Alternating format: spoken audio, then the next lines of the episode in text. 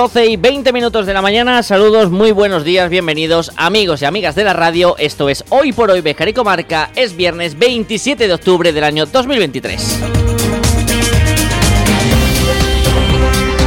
Llegamos al último programa semanal en la sintonía de Cervejar, el largo el que nos va a llevar hasta las 2 de la tarde, con mucho, mucho contenido.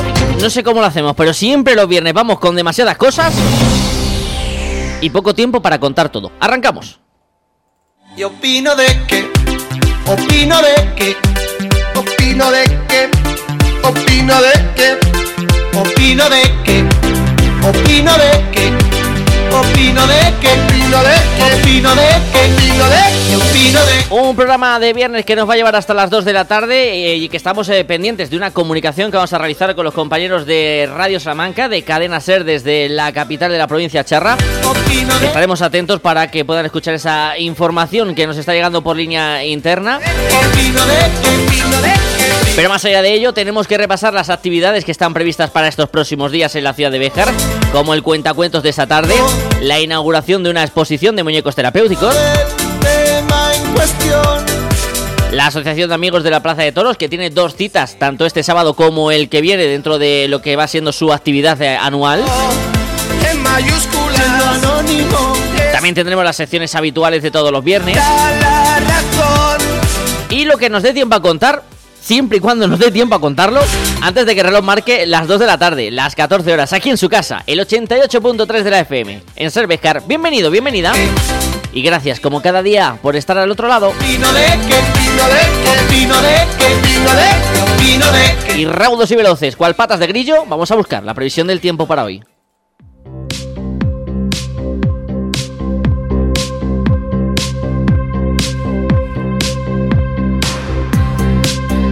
En una mañana nublada, con algún ratito en el que el sol se ha asomado hasta la ciudad eh, textil y pendientes de las lluvias anunciadas por parte de la Agencia Estatal de Meteorología, tanto para la jornada de este viernes como para el fin de semana. Temperaturas que se mantienen, máximas en los 16 grados, mínimas en los 9.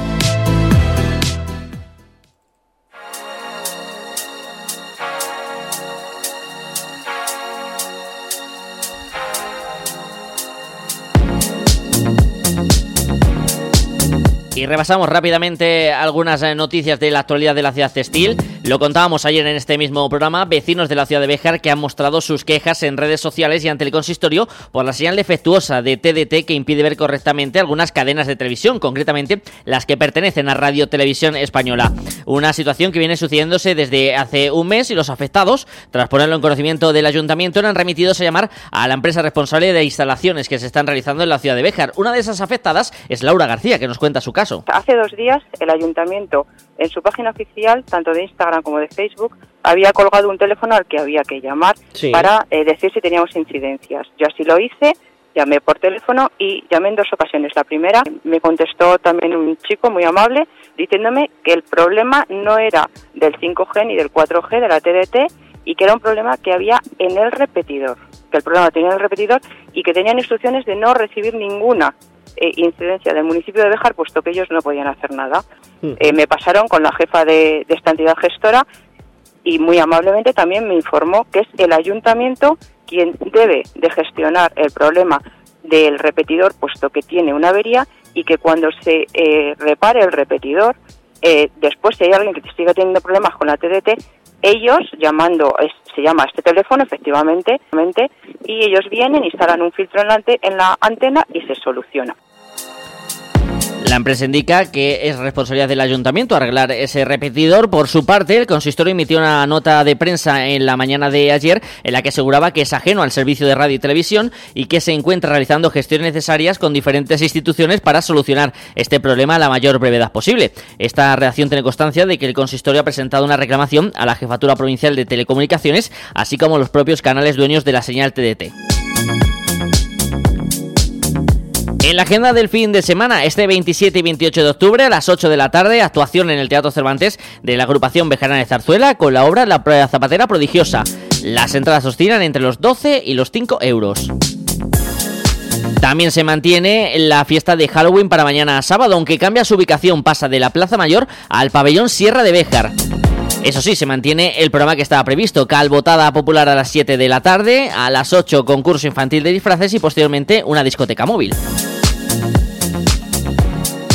Y también mañana sábado, desde las 9 y media de la mañana hasta las 3 de la tarde, en el local, en el local del recinto ferial de la TESA se va a desarrollar un nuevo mercado multiseccional de artesanía, coleccionismo y antigüedades de la ciudad de Béjar desde las 9 y media y hasta las 3 de la tarde en el local que se encuentra en el, recinto ferial de la TESA por las eh, circunstancias climatológicas. 12 y 26 minutos de la mañana. Vamos a conectar en directo con eh, Radio Salamanca, con eh, Cadena Ser eh, Salamanca, porque Ricardo Montilla va a charlar en unos instantes con Olga García, la concejala del Partido Popular, que está siendo noticia en las últimas semanas, tras conocerse esas denuncias entre los asesores del alcalde y esta concejala. Vamos a conectar con los compañeros de Radio Salamanca, que van a charlar en unos instantes con Olga García, a ver cuáles son las palabras que tiene esta concejala del consistorio de la ciudad de Bejar. Hoy por hoy, Salamanca. Ricardo Montilla.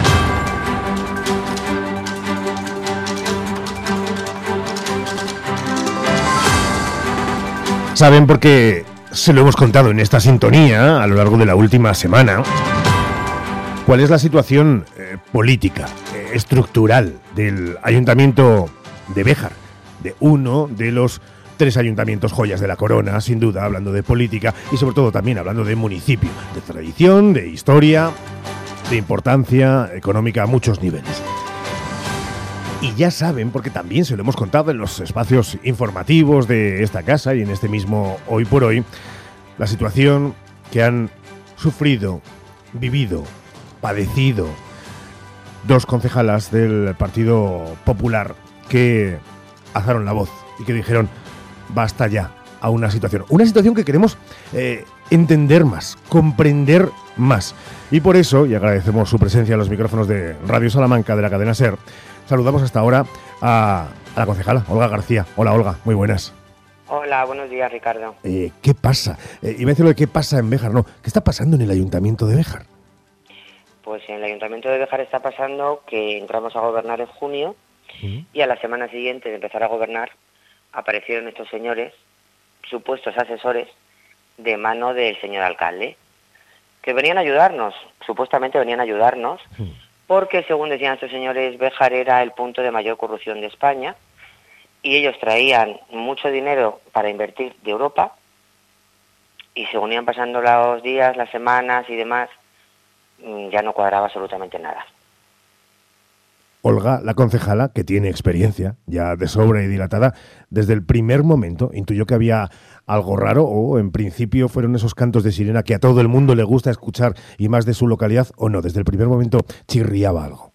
No, no, no, no, yo tengo que reconocer que yo en un primer momento sí que confié en que estos señores podían venir a ayudar a mi ciudad, pero con el paso de los días mm, empezaron a salir cosas muy turbias allí todo el mundo era culpable, allí todo el mundo había robado, eh, se quería vender el matadero, se quería vender la cobatilla, y claro, ya las cosas no te cuadran.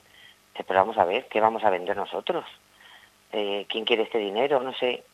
No sé. Mm, estos señores tomaban decisiones, se reunían con todo el mundo, junto con el alcalde, amedrentaban a trabajadores, y claro, llega un momento que dicen, no, hasta aquí, hasta aquí, hasta aquí, Claro, cuando yo ya me planteé un poco, pues ahí vino la amenaza del señor asesor. Llega esa amenaza. Si esta señora, si la señora Olga me, me jode los, los negocios, la rompo la madre. Cuando llega esa frase a oídos de Olga, ¿qué es lo primero que, que piensa? Pues si te digo la verdad, en un primer momento quise salir a buscarle y, bueno, no sé, no sé qué habría pasado. Pero luego mm, lo que más me joroba es que ni el alcalde ni ninguno de mis otros compañeros han sido capaces de alzar la voz para decir lo que estaba pasando. ¿Por qué, Olga? ¿Por qué no? ¿Por qué ni el señor alcalde ni esos compañeros alzan la voz? ¿Qué intuye, Olga? Yo no voy a juzgar a nadie. Prefiero, prefiero no prejuzgar a nadie. Allá cada uno con su conciencia.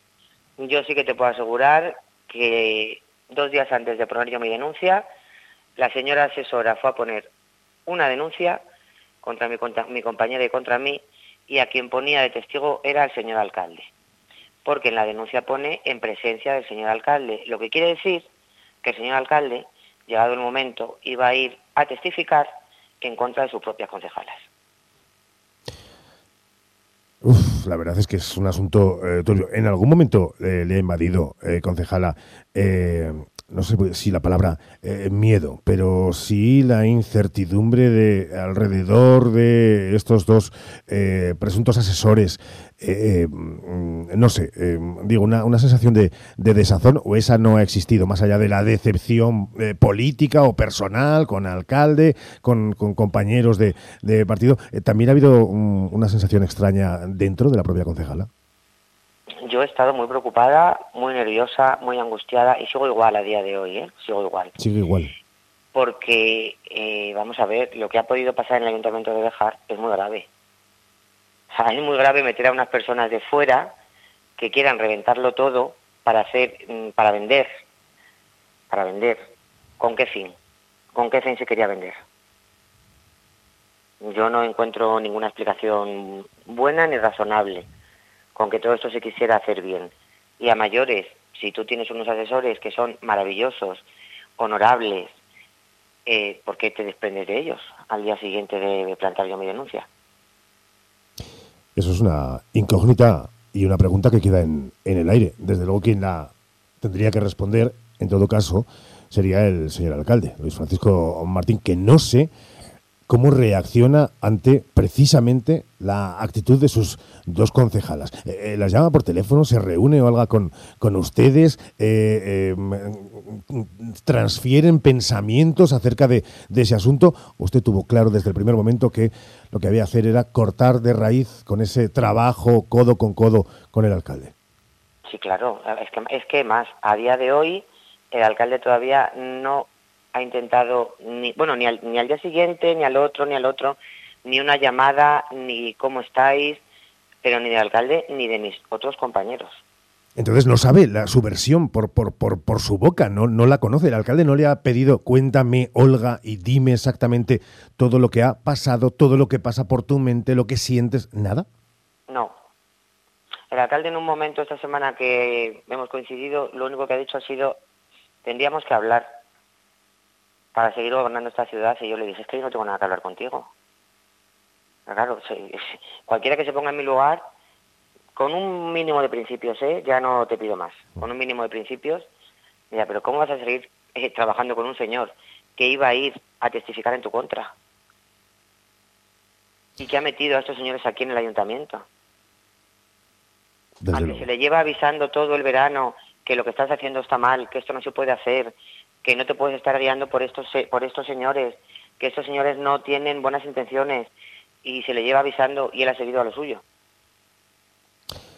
Concejala García, ¿alguien puede decir que la situación actual de inestabilidad, podemos llamarlo así, en términos que son habituales cuando se hablan de estas circunstancias en política, de inestabilidad en el ayuntamiento de Béjar, eh, contrasta con lo que precisamente es su objetivo.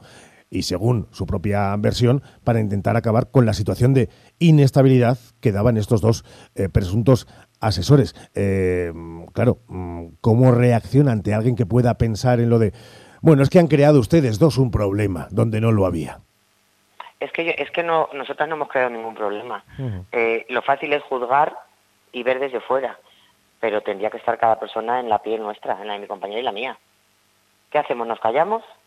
Porque si nos hubiéramos callado, a día de hoy esos asesores seguirían en el ayuntamiento. Eso lo no tiene me cabe claro. la menor duda, no me cabe la menor duda. Porque de hecho, el martes, dos días antes de mi denuncia, el señor asesor se paseaba con el alcalde de Bejar. Entonces, estos asesores seguirían ahí, donde estaban, donde han estado tres meses y medio.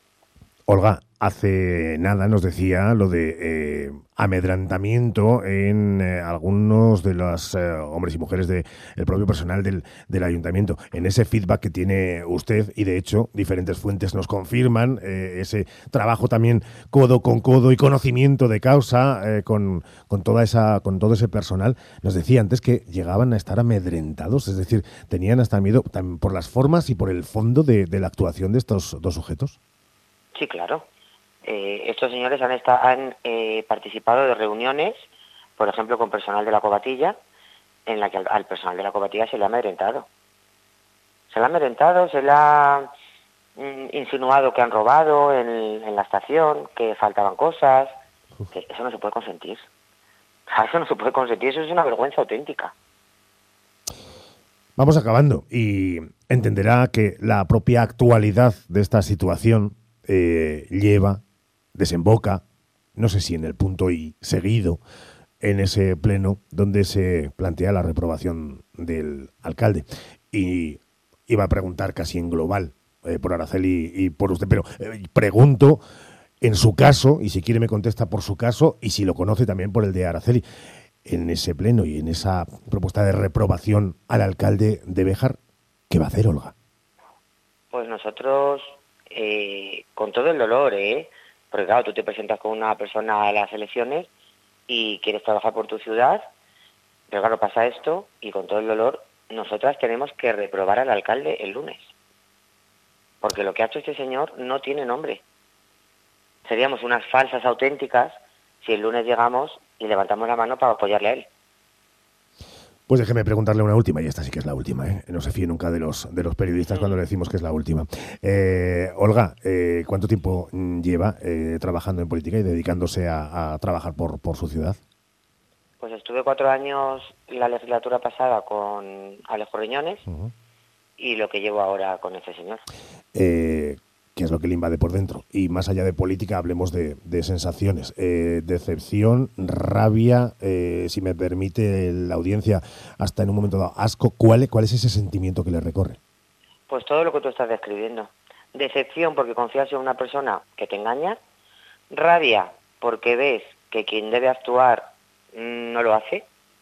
En este caso, quien debe tomar algún tipo de decisión no lo hace. O si lo intenta hacer, mm, lo hace de una manera muy chapucera.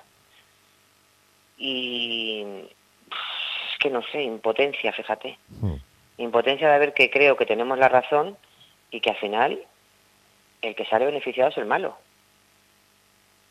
Y escuchas voces que dicen que nos tendríamos que ir para nuestra casa, pero bueno. O sea, pero bueno, que si no fuera por nosotros, estos señores seguirían a día de hoy en el, en el ayuntamiento.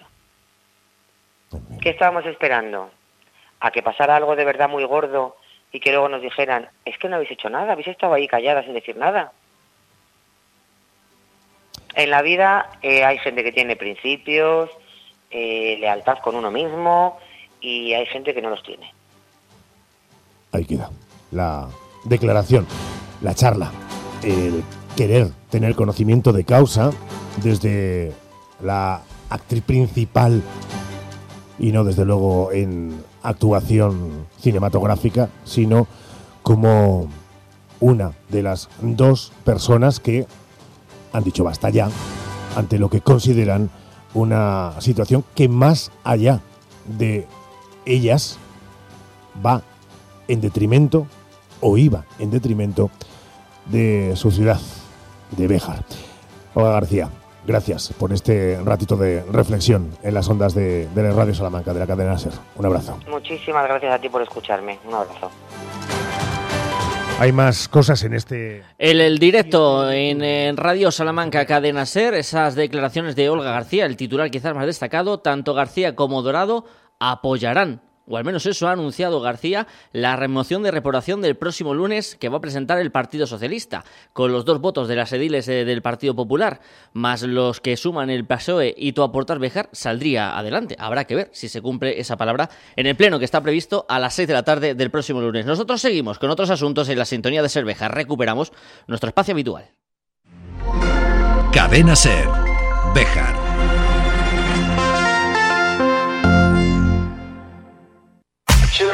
¿Buscas plaza de garaje en Bejar? Cofaesa pone a la venta plazas de garaje en la calle Gibraleón, amplias y con posibilidad de punto de carga eléctrica. Infórmate en Construcciones Faustino Esteban, Cofaesa, en la calle 28 de septiembre 16 o en el 616 99 28 52. Por la mañana, en el Bermud, para el tardeo y para tu copa por la noche, Café Blues La Alquitara. Si eres de los que buscan un lugar diferente, Café Blues La Alquitara. música en vivo. Consulta en nuestras redes los conciertos de este mes. Café Blues La Alquitara, calle Gerona 20, Béjar. En Guijo Decoración Integral, además de diseñar y amueblar cualquier estancia de tu hogar, realizamos armarios y vestidores a medida, pisos de tarima, escaleras de madera o puertas de paso. Pídenos presupuesto sin compromiso. Disponemos de financiación a tu medida. Guijo Decoración Integral. Somos tu idea de casa. En Béjar, en calle Recreo 83. Teléfono 923 40 2609. WhatsApp 630 961 591.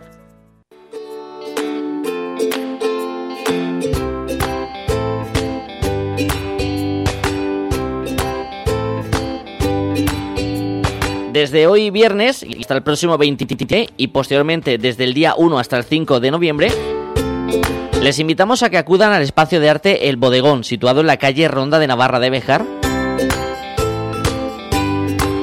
porque durante estos días van a poder ver una exposición más que interesante de muñecos terapéuticos con firma bejarana. Ana Olga Roncero, buenos días. Buenos días. Encantada de saludarte, Ana. ¿Cómo se están viviendo las horas previas antes de abrir las puertas al, al público? ¿Cómo se vive desde el lado de quien expone, por así decir?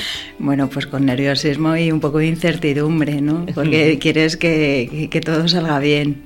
Cuéntanos un poquito, ¿qué vamos a poder ver en esa muestra en la que vamos a ver tanto trabajos tuyos como de una compañera? Bueno, pues vais a ver trabajos eh, realizados por mí, realizados por otra compañera. Eh, de diferentes técnicas eh, textiles dentro del mundo de la muñequería. Vais a ver desde muñecos Waldorf a hasta muñecos soft y muñecos rusos. Te iba a pedir que nos explicaras un poquito, Ana, eh, cómo son las características de cada uno de esos muñecos, aunque sea a grandes rasgos, para cuando vayamos a ver la, la exposición podamos identificarlos solo con mirarlos. Bueno, pues los, eh, los Waldorf y los soft, la verdad es que tienen muchos puntos en común porque la cara se esculpe, eh, son caras esculpidas. Lo que pasa que son de, de maneras diferentes porque los Waldorf por, por la pedagogía de, propia del muñeco, eh, tienen que ser rasgos muy, muy sencillos, casi inapreciables, y sin embargo la muñequería soft es muy marcada, o sea, tiene rasgos muy antropomórficos, o sea, se diferencia perfectamente a una cara humana. Sí. Cuando hablamos de muñeco terapéutico, ¿cómo lo podemos definir, Ana? Porque claro, estamos acostumbrados al muñeco, al muñeco tradicional, el muñeco para, para jugar, para dormir con él, pero cuando hablamos de muñeco terapéutico, ¿cómo lo podemos explicar al oyente para que entienda cuál es la función que realiza? Pues es, es un muñeco de apoyo, es una herram- herramienta de trabajo pedagógica. Eh, cuando, cuando se tiene un, un problema, un trastorno, algo que, que- que obstaculiza tu, tu vida diaria, pues eh, el muñeco es una herramienta de trabajo pedagógica e incluso en algunos aspectos terapéutica que te puede llevar a conseguir objetivos. Eh, va cambiando la visión también sobre el muñeco terapéutico que tenemos, que imagino que de primeras habrá sido o es chocante ver esa, esa unión de terapeuto, terapéutica con el muñeco que nos asociamos al entretenimiento. ¿Va cambiando también esa visión, eh, Ana, o todavía tenemos que insistir en la sociedad para que Eh. entienda lo que puede aportar? En España cuesta mucho, en otros países está muy normalizado, pero en España cuesta, cuesta bastante. Pero bueno, por eso estamos aquí, ¿no? Para, para darle e- esa vuelta de tuerca al, a- al objetivo de, de- de los muñecos, que, que- que se pueden conseguir muchísimas cosas con ellos. Es un gran desconocido, la verdad. Por eso está esta exposición y también para mostrar el trabajo que se hace en la ciudad de Béjar, porque estos muñecos tienen mucho trabajo de, detrás, Ana, imagino. Tiene muchísimo trabajo detrás, tiene muchísimas horas y tiene muchísima ilusión y muchísimo amor. Es difícil a la hora de elaborar, digo, el proceso textil, de llevar a cabo el, muñeco, requiere eh, mucha concentración. Lo, lo digo como alguien que a mí lo de coser no se me da nada bien y ya coser un botón me parece súper complicado. Sí, sí, requiere concentración, sobre todo la parte de lo que es la cara, tanto en, lo- en la muñequería Waldorf como, como en la muñequería Soft. Se requiere muchísima, muchísima concentración.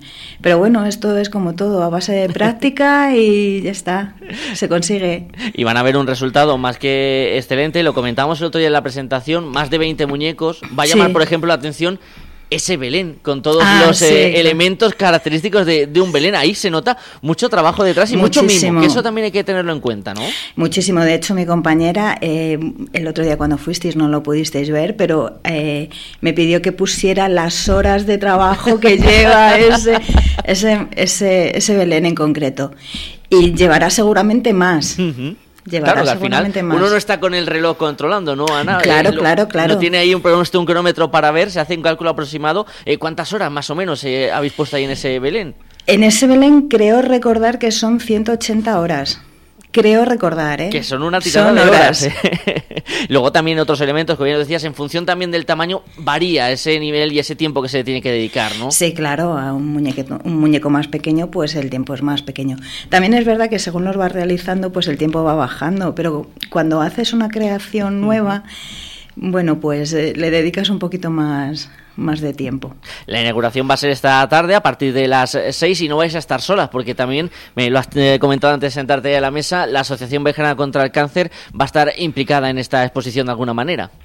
Sí, va a estar allí con nosotros también apoyándonos porque uno de los algunos de los muñecos que se van a mostrar en la exposición son con los que yo colaboro con la, con la asociación, son unos muñecos de acompañamiento hospitalario oncológico para niños y bueno, pues estamos ahí dándonos ese apoyo mutuo, ellos a mí y yo a ellos. Y nos va a servir para ver ese lado del muñeco terapéutico, cambiar nuestra percepción. Y una pregunta que imagino que te harán muchos eh, estos días cuando pasen los bejaranos y bejaranas, Ana. eh, ¿Estos muñecos se pueden comprar, se pueden adquirir? eh, los que están a, a la venta, ¿va a haber posibilidad de, de ello? Sí, algunos están a la venta, algunos están a la venta y se, se pueden, se pueden adquirir.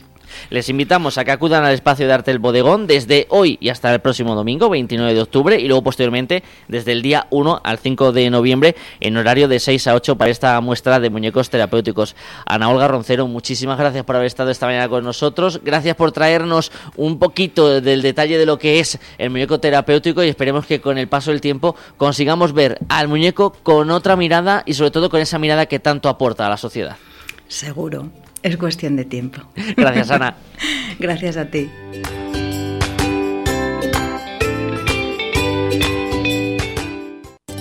Supermercado Unidemarket, tu supermercado de confianza, tu supermercado en el centro de Béjar. Todas las semanas las mejores ofertas en carnicería, pescadería, frutería y con la tarjeta Unide ahorrarás con descuentos en las marcas de siempre y vales en efectivo. En el centro de Béjar, en la Plaza José Lidón, Supermercado Unidemarket, mejor y más cerca.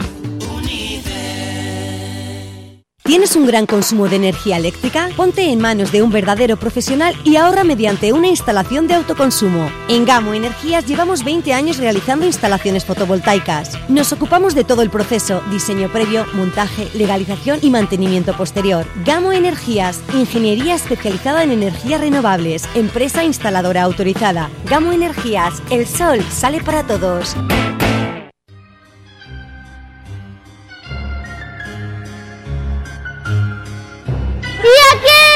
Halloween mucho, mucho, mucho, mucho? ¡Oh! ¡Ay, como a mí! Es mi día favorito de todo el año. Pues quedan unos días todavía para ese Halloween, para ese 31 de octubre, pero los eh, chicos y chicas, niños y niñas de la ciudad de Béjar, incluso padres y madres que así lo deseen, tienen esta tarde una fiesta particular en el convento de San Francisco, en su salón de actos, de la mano de Esencial y Producciones, de Alicia Beato y sus eh, cuentacuentos de Halloween. Hola Alicia, muy buenos días. Buenos días. Encantado de saludarte de nuevo, Alicia. Ya te vamos a tener que empadronar en Béjar, ¿eh? Que últimamente, entre las actuaciones que vas haciendo y las que ya hiciste anteriormente, te estás ganando el título de Bejarana. Ya voy a vivir allí. ya me quedo allí, ya no salgo. Y nosotros encantados de recibirte una vez más, hoy a partir de las 6 de la tarde, con este cuentacuentos enfocado hacia Halloween. Danos algunos detalles, alguna pincelada, pero sin spoilers, que se dice ahora entre los modernos. Pues básicamente vamos a ir a celebrar con los más peques y con las familias esta gran fiesta que es Halloween, que conozcan un poco más de ella y un cuentacuentos, como así lo dice, pues vamos a estar contando cuentos de Halloween. Un cuentacuentos que tendrá cierta dosis de terror, pero que nadie se asuste, ¿no? Apto para todos los públicos. Acto para niños, sí, acto para niños. Es para promover la lectura entre ellos con una fiesta como el Halloween. Una fiesta muy particular y en la que la interacción, Alicia, como en prácticamente todos los espectáculos de Esencial y Producciones, va a ser una parte esencial, ¿no? Es lo más importante. eh, nos gusta que los niños participen y que no sea algo aburrido de que se sienten y miren, sino que ellos son parte del espectáculo, eh, saldrán conmigo al escenario, vivirán mi fiesta de Halloween en primera persona, así que ahí los, los estaré esperando. Una fiesta no podría ser sin eh, esos niños, ¿no? Porque claro, celebrar tú solo Halloween, Alicia, pues al final no va a ser igual de divertido, ¿no? No, es un poco más aburrido. He de decir que Halloween es mi fiesta favorita de todo el año y ahora ya siempre es con trabajo. Me la he fastidiado yo sola. No hay mal que por bien no venga, porque bienvenido, ¿no? Visto cómo ha costado recuperar algunas actividades después de la pandemia, en tu caso no te puedes quejar, ¿no, Alicia? No, no, no. O sea, ahora súper contenta. Se ve que está otra vez volviendo a arrancar todo. Cuesta poco a poco. Hay todavía en sitios donde cuesta más. Hay gente que todavía sigue teniendo mucho miedo. Y, pero bueno, poco a poco se va recuperando la normalidad y eso es lo importante, que todo vuelva a la normalidad. Y nosotros vamos a poder disfrutar de Alicia Beato esta tarde. Eh, Alicia, va ganando terreno esta fiesta de, de Halloween, que ya se ha instalado entre nosotros de manera habitual, pero que para los más mayores del lugar, como alguno que te hablo, claro, esta celebración hace 30 años no existía por aquí. A mí la verdad es que me gusta que vaya ganando terreno, la verdad, porque no sé, me parece que tiene un significado también muy chulo y al final es que eh, como el día uno es el día de todos los santos, eh, la gente tenía miedo porque esa noche se dice que es como la que hay una leve línea entre que, que vengan y no. Entonces la gente lo que hacía era disfrazarse de ellos para que no les, para que no supieran que eran humanos y que en realidad eran muertos. Entonces la gente que tenía miedo se disfrazaba para que les confundieran. Y de ahí nació un poco Halloween y pues la verdad es que mola, o sea, te disfrazas para que no te vengan a hacer nada.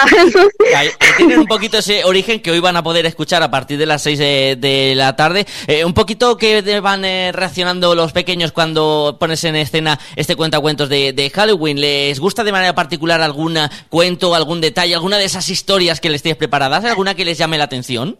Bueno, a los niños les encanta y lo que más les encanta es participar, gritar, sentirse parte de la fiesta. Todos se pelean por querer salir al escenario.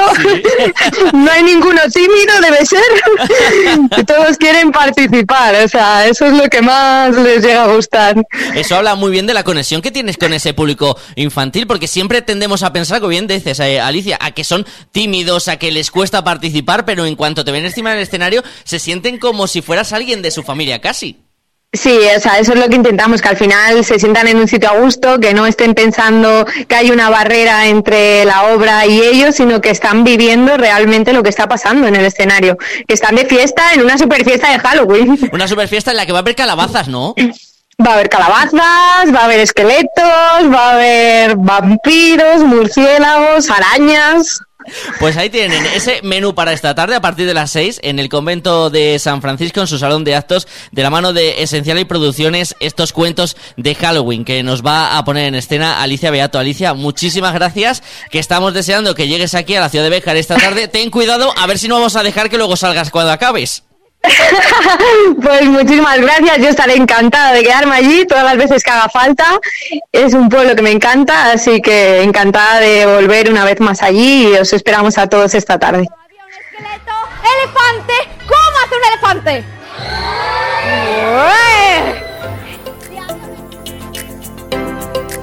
Siguen las alegrías en el Club Deportivo Béjar Industrial La Cobatilla, segunda victoria consecutiva de esta temporada. Costó en llegar la primera, pero esperemos que esto signifique también que esta buena racha se va a prolongar en el tiempo. Entrenador José Cano, muy buenos días. ¿Qué tal? Buenos días. Encantado de saludarte, José. Eh, le costó que llegara la primera, la segunda ha sido mucho más inmediata. Un poquito lo que decíamos antes de entrar en, en antena, el- la recompensa al trabajo que se está haciendo en el Béjar Industrial. Sí, está claro que sin trabajo no, no se va no se va a ningún sitio. Eh, eh, la suerte, bueno, la suerte existe, pero, pero como se dice hay que buscarla, ¿no? Y, y sin el trabajo creo que, que es imposible. Bueno, eh, estamos ahí, estamos bien y, vamos a continuar, ¿no? Mm. Mister, ¿qué balance hacemos del partido este pasado domingo? Esa victoria frente al Beguellina, de 2 a 3, pero un partido comenzó muy muy bien para el Béjar Industrial, con un arranque fulminante. Sí, la verdad es que hubo un poquito de todo. A los 20 minutos de partido ganábamos 0-3. Luego, pues bueno, nos pitan un penalti y nos vamos al, nos vamos al descanso con 1-3.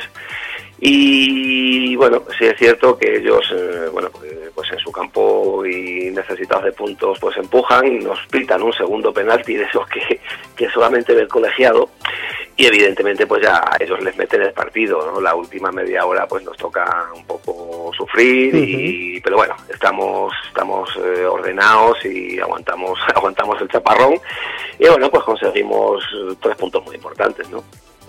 Esos tres puntos que ya están en la buchaca y ese partido con esas sensaciones eh, contrapuestas, pero que también, eh, Mister, algo que habíamos hablado, esa veces eh, falta de gol, entre comillas, que tiene el Bejar Industrial, pero que luego llega o encuentros como el del domingo y en 20 minutos tres goles, prácticamente tres llegadas, tres, tres goles. Sí, así fue. Los partidos son así, el fútbol es así. En, cambio, por ejemplo, el día de, el día de Medina del Campo, yo contabilicé nueve o diez ocasiones claras para, para, para hacer gol y bueno, pues ese día no tuvimos la, la fortuna de cara. Eh, bueno, como siempre hemos dicho, lo importante es eh, que lleguen las ocasiones y sigan materializando. ¿no? Eh, bueno, el otro día fuimos capaces de hacer tres, pues, pues estupendo, a seguir. Esos puntos que ya están en la buchaca del Beja Industrial con esas dos victorias consecutivas, imagino que también lo comentábamos en las últimas semanas, José, ayudan a liberar tensiones dentro del vestuario, a que toda esa tensión acumulada que había de esa falta de victorias se, se vaya ya por una ventana y esperemos que no vuelva. Claro, y sobre todo, bueno, pues cuando estás haciendo las cosas como las estábamos haciendo, eh, creo que, o sea, que, merecíamos más de lo, de lo que teníamos. Eh, los primeros partidos en determinados momentos habían sido muy buenos y, bueno, pues eh, efectivamente estas victorias te, tranquilizan, te tranquilizan para, para poder trabajar mejor. Además, esta victoria sitúa al Bejar ahí en esa mitad de, tabla, aunque bueno, Mister, das pronto también para andar mirando posiciones, ¿no? Porque uno ve esos siete puntos que tiene el Bejar Industrial, pero con una próxima victoria es que te metes en el grupo de, de cabeza, ¿no? Está, va a estar muy comprimida esta clasificación. Sí, te metes en el grupo de cabeza o te vuelves a meter otra vez abajo. claro, eh, eh, entonces sí, como tú dices, las clasificaciones ahora son, son bueno, no anecdóticas, ¿no? Porque, bueno, pues siempre, siempre estás ahí, siempre estás mirando y siempre estás viendo lo que, lo que sucede, ¿no? Pero mm, al final, como decimos siempre, el trabajo es el que, el que te marca la pauta. Eh, evidentemente, volvemos a lo mismo, si somos capaces de ganar el domingo nos metemos con 10 puntos y sobre todo lo que hablamos, tranquilidad y, confianza, confianza en lo que estamos haciendo y bueno, pues, pues, pues a continuar. Mm. El próximo fin de semana llega hasta Mario Emilio la cisterniga. ¿Qué podemos esperar del rival, mister? Pues un muy buen equipo. Un equipo, los equipos de Valladolid normalmente allí hay muchos futbolistas, eh, mucho equipo, eh, bueno, un equipo muy joven que muchos de esos jugadores llevan llevan juntos eh, tiempo, eh, un equipo con calidad de centro del campo para adelante, con muy buenos futbolistas y que, bueno, pues evidentemente nos van a poner las cosas muy difíciles y tenemos que, trabajar mucho para, para conseguir cosas. Así que, bueno, yo preveo un partido complicado y, bueno, pues, eh, pues a sacar nuestras armas para, para conseguir la victoria. Entre esas armas, el apoyo de la afición, ¿no?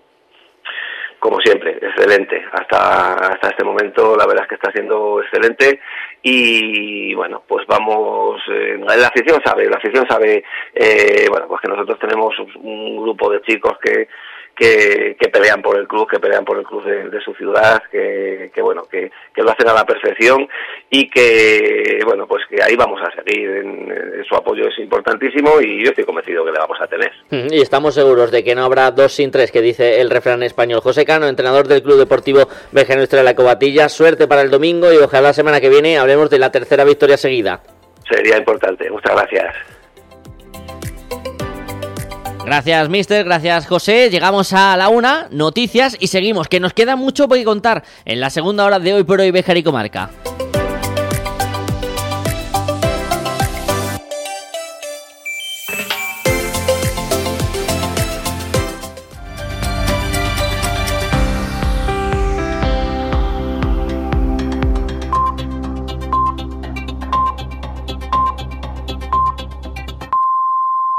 Una, las doce en Canarias. El defensor del pueblo propone un fondo estatal de compensaciones para las víctimas de los abusos sexuales cometidos dentro de la Iglesia y celebrar un acto público de reconocimiento para ellas. Ángel Gabilondo ha presentado el informe que ha elaborado por encargo del Congreso sobre estos casos con una encuesta que estima que las víctimas son cientos de miles. Adela Molina, buenas tardes. ¿Qué tal? Buenas tardes. Esa encuesta realizada por la empresa GAT3 entre 8.000 personas cifra en un 1,13% la población mayor de 18 años que habría sufrido abusos en el ámbito religioso, un porcentaje que equivale casi a 440.000 personas. Además, un 0,6% habría sido agredido por un sacerdote o religioso católico, más de 230.000, aunque el defensor no ha querido hacer esta extrapolación. Ángel Gabilondo sí que ha pedido medidas que compensen a las víctimas, entre ellas, como dices, un fondo estatal que fije indemnizaciones económicas que evite la opacidad y la arbitrariedad que ahora mismo sufren. Y se propone a la vez crear un fondo estatal para el pago de compensaciones a favor de las víctimas que tenga por finalidad la reparación en aquellos casos en los que por diversas causas no se haya podido seguir un proceso penal contra el victimario. Esta obligación de reparación puede cumplirse en cooperación con la Iglesia Católica o con carácter subsidiario a la responsabilidad de la misma. El defensor también plantea que la Iglesia Católica ofrezca medidas de atención y reparación para casos prescritos o en los que el abusador haya fallecido y que se realice un acto público de reconocimiento y reparación a las víctimas. El ministro del Interior, Fernando Grande Marlasca, acaba de descalificar las declaraciones de la presidenta de la Comunidad de Madrid, Isabel Díaz Ayuso, que ayer alertó sobre los problemas de seguridad nacional que puede acarrear el traslado de inmigrantes desde Canarias a varios puntos de la península. Marlasca niega la mayor y acusa a Ayuso de ignorancia. Lo que representan es eh, ignorancia y desconocimiento de la realidad. Y para un representante público manifestar una ignorancia y un desconocimiento que puede generar alarma en la sociedad me parece de una gravedad importante. Esas identificaciones adolecen de verdad, creo que tienen un propósito que vamos a decir que no se debería corresponder con alguien que tiene esa responsabilidad pública de tanta importancia. El consejero delegado de CaixaBank niega que la banca esté consiguiendo resultados extraordinarios a pesar de los datos que venimos conociendo esta semana. Hoy los de esta entidad, que ha ganado en los primeros nueve meses del año un 48% más que en el mismo periodo de 2022. Gonzalo Bortázar asegura que extender el impuesto a la banca sería, dice, un tiro en el pie para la economía española. Los resultados extraordinarios, extraordinariamente elevados caídos al cielo, no se están produciendo. Y de nuevo, un 12% no es un resultado extraordinario. Y quien diga que es un resultado extraordinario, 3.659 millones, está ocultando la mitad de la realidad, que es que es un resultado que corresponde a 600.000 accionistas y a 37.000 millones de fondos propios. ¿eh?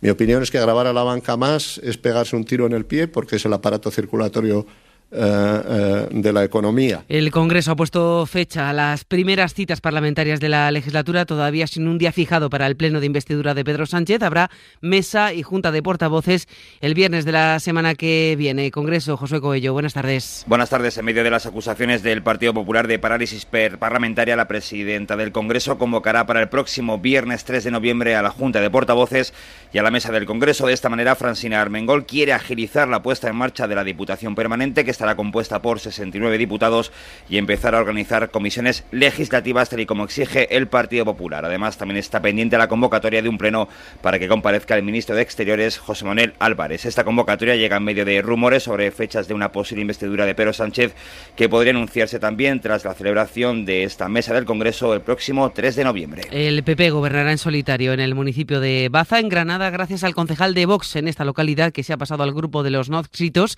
y que lo ha hecho con este alegato franquista. Se llama Rafael Azor. En mi Facebook pongo cosas de Franco. Franco trabajaba por España y yo trabajo por Baza. Eso es lo único que me, creo que me identifica.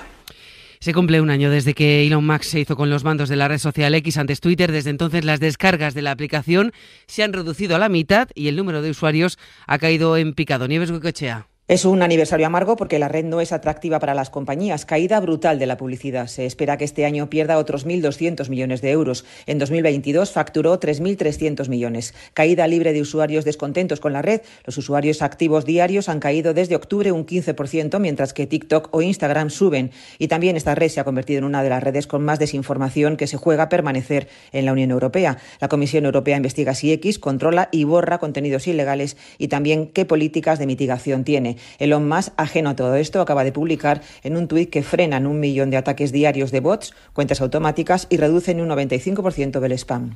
Deportes, Oscar Ejido, buenas tardes. Hola Laura, buenas tardes. Todos pendientes del clásico de mañana sábado a las 4 y cuarto y de los entrenamientos hoy del Barça y del Real Madrid. Hay noticia en el Barcelona porque se están ejercitando algunos de los lesionados. Por ejemplo, Lewandowski, Rafinha, Pedri y Koundé. Está previsto que Xavi hable en los próximos minutos y a las, 4, a las 3 y cuarto habla Carlos Ancelotti y entrena el Real Madrid. Además, este viernes tiene tres citas importantes. La primera a las 6 menos cuarto en Salerno, donde la selección española de fútbol, la femenina, juega contra Italia en partido de Liga de Naciones que sirve también como clasificatorio para los Juegos Olímpicos de París. El partido lo contamos desde las cinco y media en las emisoras de Ser Más, en el carrusel deportivo de la cadena Ser. Y las otras dos citas son a las nueve. A esa hora empieza la jornada 11 con un Girona Celta, en el que si puntúan los de Michel van a dormir líderes de primera y en segunda. También a las nueve se juega un Eibar Real Valladolid, primer partido de la jornada 13. Conversar no es solo aprender, también es desaprender. Tú ves las imágenes y lo entiendes mejor que nadie. Las imágenes son una representación de la realidad, no son la realidad. Es que al final cuesta menos para los romanos decir que es que las mujeres eran todas unas degeneradas que el que las mujeres romanas. ¿Cómo, cómo serías tú en la cárcel ahora?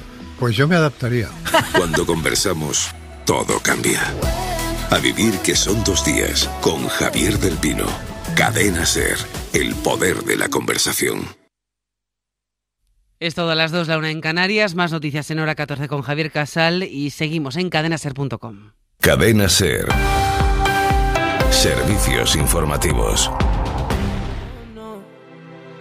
Que no sé a dónde voy, no es real. Hace ya tiempo te volviste uno más. Y odio cuando estoy Una y casi siete minutos de la tarde, bienvenidos, bienvenidas de nuevo, segunda hora de Hoy por Hoy Bejar y Comarca, viernes 27 de octubre, Hecho donde estoy se me aparecen. en el que nos queda mucho que hablar, mucho que contar todavía en este ratito hasta las 2 de la tarde, Quiero ver tu tramitada. Con secciones habituales y también con un contenido muy especial, una tertulia que vamos a mantener en el tramo central de esta segunda hora, con tres jóvenes de la ciudad de Béjar para hablar de la vivienda, del trabajo, de su perspectiva de futuro, del ocio, de cómo lo ve ese sector de la población eh, joven, su día a día en la ciudad textil. Ya me he cansado de esperar. Todo eso aquí, en 88.3 de la FM, Ser Béjar. No es demasiado tarde.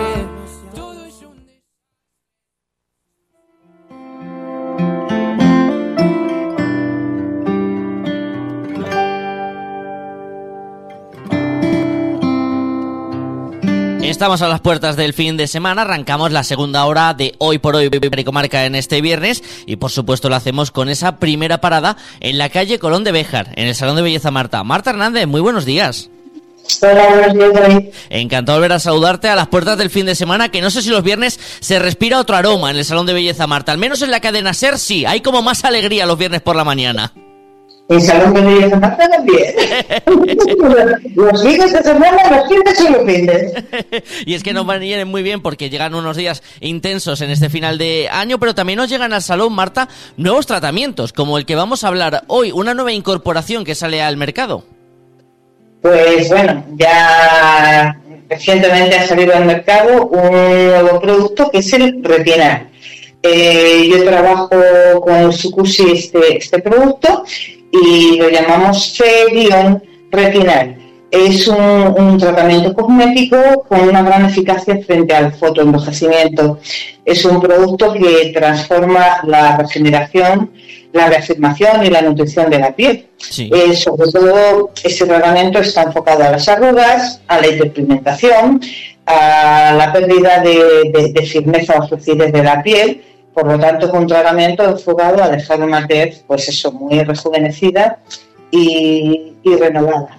Eh, todos conocemos- el ácido retinoico, eh, pero el retinol es, es otro, otro concepto. Ahora os explico, pero os voy a explicar eh, más. eh, lo escuchamos mil veces, lo oímos mil veces, pero, pero creo que está bien mm, tener en cuenta ciertas cuestiones para, para cuidar y prevenir el fotoenvejecimiento. Os voy a decir un poco Sí. qué es el fotoenvejecimiento. El, el fotoenvejecimiento es un proceso de envejecimiento prematuro de la piel y que está causado por una exposición, esto es importante, prolongada y repetida a la radiación ultravioleta eh, del sol o de fuentes artificiales. Eh, fuentes artificiales como pudieran ser equipos de rayos UVA, pero no nos olvidemos de, eh, de esas luces que constantemente nos están atacando. y digo atacando porque porque no nos damos cuenta, no lo entendemos así, pero las pantallas de ordenadores, las pantallas de teléfono y otro tipo de luces a los que nos sometemos constantemente son también causantes de alteraciones a nivel del fotoenvejecimiento y también a nivel de la melanina, de cara manchas, etcétera, etcétera. ¿Vale? Entonces, quería hacer este, este comentario para que mm, cuidemos muy bien nuestra piel, utilicemos protectores, etcétera el, el fotoenvejecimiento cuando se produce ya se manifiesta con signos de edad, eh, como pueden ser las arrugas, las manchas, la flacidez, la sequedad y como consecuencia de todo esto se produce una, gran pérdida de, elasticidad en el tejido. El fotoenvejecimiento es un fenómeno acumulativo que depende de la cantidad y la calidad de radiación de rayos UVA recibida a lo largo de la vida. Es decir, esto es importante. Eh, debemos cuidarnos y ya creo que en un, en un programa anterior eh, dije que, bueno, pues si, si nosotros eh, o, ya en ciertas edades no has tenido cuidado con el sol, sí que estamos a tiempo de, cuidar a, a los descendientes que tenemos a los pequeños mm, de, cuidarse del sol para que en el futuro el sol no nos, nos pase factura. ¿no? Como decía, eh, depende mucho de, la calidad de uva recibida a lo largo de la vida. La radiación de uva daña mucho el ADN de las células de nuestra piel, por lo tanto se altera la expresión de nuestros genes y provoca una inflamación crónica que, produce un estrés oxidativo y por lo tanto libera radicales libres. Todo esto contribuye a la degradación de las fibras de colágeno, de la elastina, que son, como todos sabemos, los responsables de la firmeza y de la elasticidad de la piel. por, lo tanto, cuidemos mm, nuestra piel de, eso que nos va a dañar independientemente de lo que es el paso de la edad, que eso es una cosa, pero no no anticipemos situaciones. Importante en ese sentido, Marta, también recordar que estos tratamientos y todos los que ya existen, además de estos nuevos, que tampoco hacen milagros en este sentido, Marta, hay que dejar claros que se puede recuperar una parte, pero que también tenemos que ser nosotros los que nos cuidemos y midemos esa exposición, como bien dices. Hombre, eh, precisamente por, esa razón hago este comentario previo a la explicación de lo que es el, retinal. Eh, hoy la cosmética y la estética y los tratamientos médicos tienen, tienen unos muy bonitos y grandes resultados, pero necesitamos una base y si cuanto más alterada esté la base, peores van a ser los resultados o más difíciles obviamente hay que cuidarnos en todos los sentidos, sol, alimentación, vida sana, un poco lo de siempre, ¿no? Mm, para, obtener unos buenos resultados, los mejores resultados, pues los mejores cuidados y la, vida más saludable. Y luego, pues si no has tenido la mejor vida, pues siempre hay soluciones, pero no tan espectaculares. Exactamente, queríamos también aclarar ese aspecto y así te parece, Marta, pues entramos en los detalles de este nuevo tratamiento. Ah, vamos a ver, ¿qué es, eh, ¿qué es más potente? Porque conocemos el retinol y, ahora mm, lo que sale al mercado es el retinal. Pues, ¿qué es más potente? Os explico. El retinal es otra forma de vitamina A. El retinol, claro está, es una, una vitamina A. El retinal, al igual que el retinol, eh, estimula la regeneración celular y la producción del colágeno. Combate también manchas y marcas de acné. Sin embargo, es un ingrediente, el retinal, mucho más potente, mucho más rápido y mucho más fácil de tolerar por todos los tipos de piel.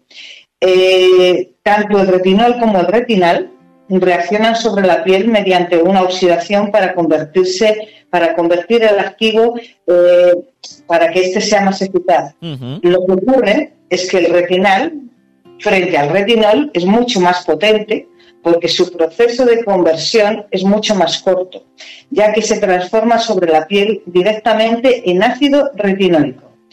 Por su parte, el retinol ha de convertirse antes en retinal, lo que implica una doble oxidación. El retinal, esto es importante, es hasta 11 veces más rápido, tres veces más potente que el retinol.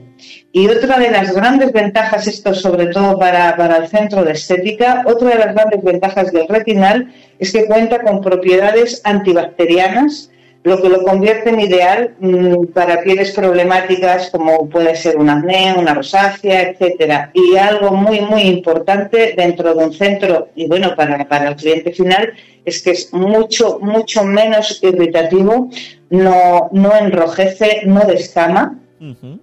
Y bueno, y se complementa además en el caso de del retinal que trabajamos con Utsukushi mm, se, se, combina con esferas de, vitamina C. Eh, son bien, es, una vitamina C encapsulada que, que, desaparece en contacto con la piel. ¿Vale? Y actúa, y actúa junto con el retinal como antioxidante, ayuda a amenizar manchas, etcétera, etcétera, etcétera. Y bueno, en cuanto al retinal, mm, comentaros que Salón de Belleza Malta tiene un tratamiento de tabina eh, con retinal y, como no, tiene un tratamiento enfocado a, a venta público que es retinal, mm, que es un, bueno, pues un suero y una cremita para, utilizar a nivel domiciliario. Aquellas personas que no puedan hacer tratamiento de cabina, pues pueden hacer uso del retinal a, nivel domiciliario con las diferencias que he comentado frente al retinol, que es más agresivo, más potente, no más potente, porque es mucho más potente el retinal, más, más potente en reacciones inmediatas. El retinol es más, insisto, más agresivo que el retinal. El retinal es mucho más profundo, más activo y menos y tiene menos irritaciones, ¿vale? Perfecto.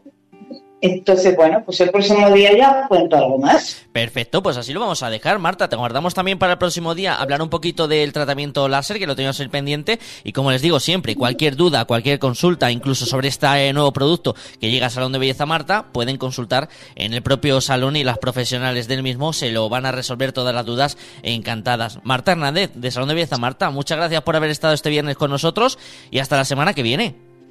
Hasta la semana que viene.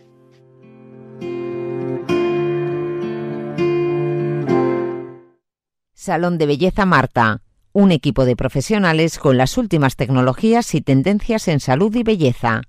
Más información y promociones en salondebellezamarta.com y síguenos en Facebook e Instagram.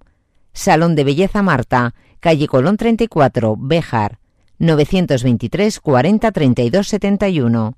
Juega con nosotros si quieres ganar. En Lotería Maitena ya tenemos los décimos del sorteo más grande del mundo y más esperado del año, el sorteo de Navidad. Compra tu décimo con fotos de lugares emblemáticos de Béjar y para empresas y establecimientos con la imagen personalizada de su negocio. Ven a Lotería Maitena y llévate la suerte además de un bonito recuerdo. Te esperamos. Lotería Maitena, en la calle Mayor de Béjar. Síguenos en Facebook. Juega con responsabilidad.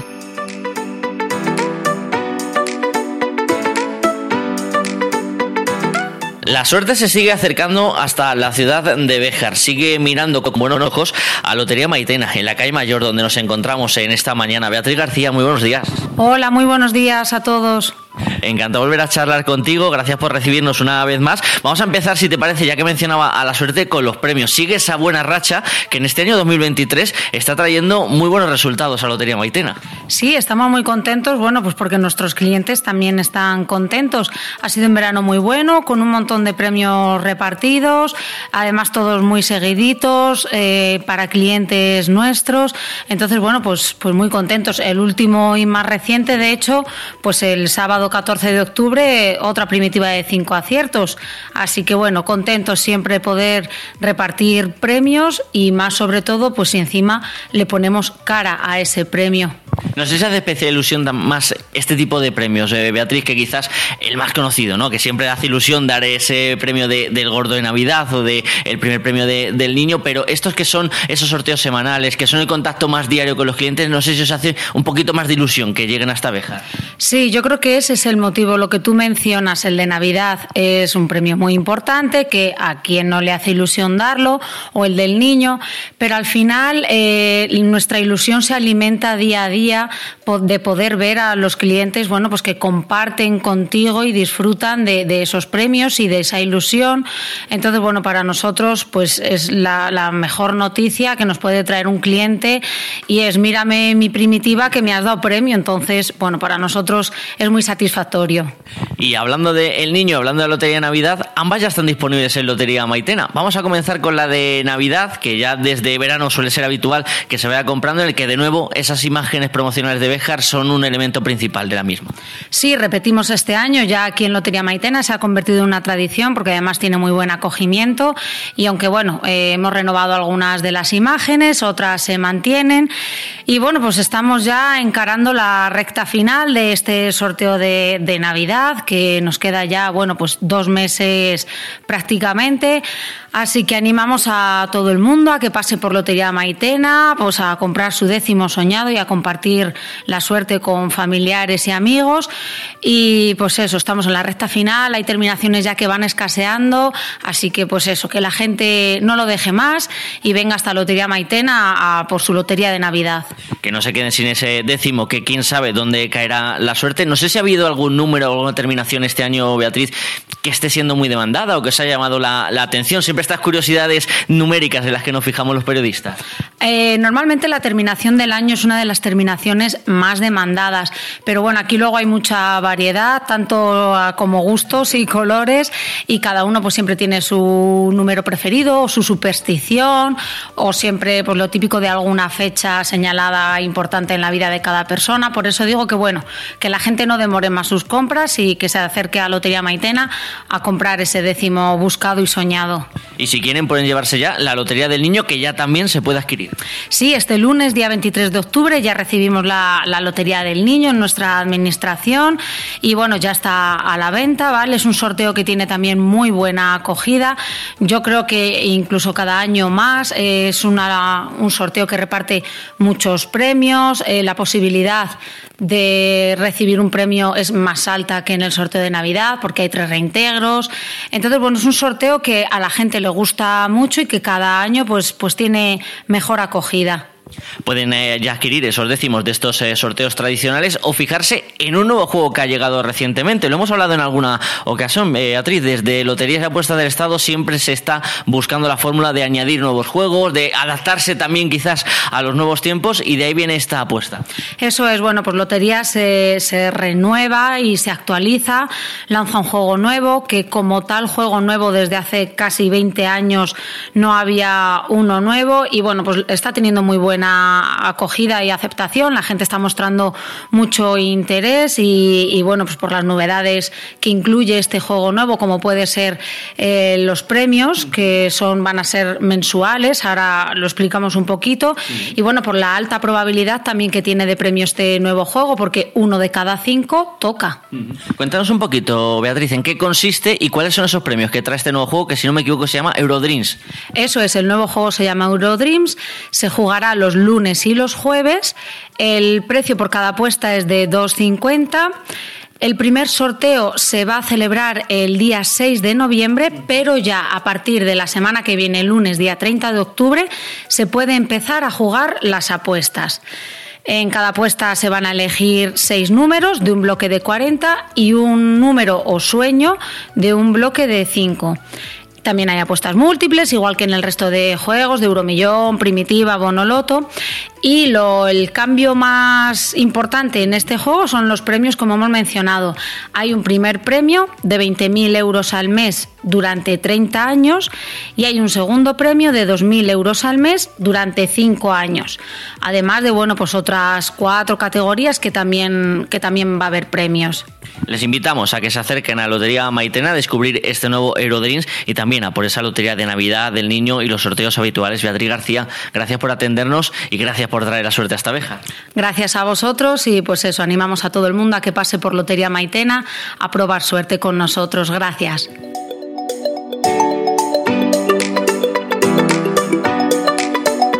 Mármoles Alba, especialistas en trabajos para cementerio. Elaboración de lápidas, panteones, nichos, columbarios. Contamos con máquinas de última generación, grabación láser, fotograbado, cerámica, inscripciones, diseño personalizado, además de nuestros servicios de limpieza y mantenimiento. Mármoles Alba, todo lo necesario para mantener en buen estado el lugar de descanso de sus seres queridos. Información sin compromiso en mármolesalba.es y en el 923 080841.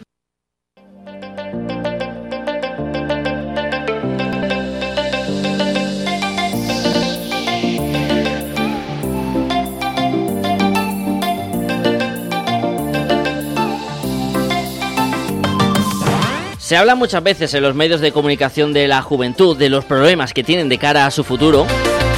Algo que desde luego se viene hablando y mucho en la ciudad de Béjar. Si recuerdan, la campaña electoral prácticamente todos los partidos llevaban alguna medida para tratar de ofrecer eh, alguna solución a todos esos problemas que se arrastra la juventud bejarana desde hace años. Problemas de la vivienda, la falta de oportunidades, la falta de trabajo e incluso también la falta de opciones de ocio. Hoy queremos hablar de todo ello y lo vamos a hacer a través de los ojos de tres jóvenes que residen aquí en la ciudad textil y que se han acercado hasta la cadena Cervejar. Carlos García, buenos días. Buenos días, David. Tania Navarro, buenos días. Hola, buenos días. Lara García, buenos días. Hola, buenos días. Gracias a los tres por haber venido hasta los estudios de la cadena Cervejar. Voy a empezar con el veterano, con Carlos, que es la voz que hemos escuchado en más de una ocasión con Salvemos Béjar y que tras un paso por el Levante Valenciano regresas a tu Béjar natal. Sí, bueno, David, yo siempre he dicho que el paso por el Levante iba a ser un paso temporal, que siempre he querido volver a viajar. Y bueno, este año por fin eh, he podido volver, volver a mi tierra.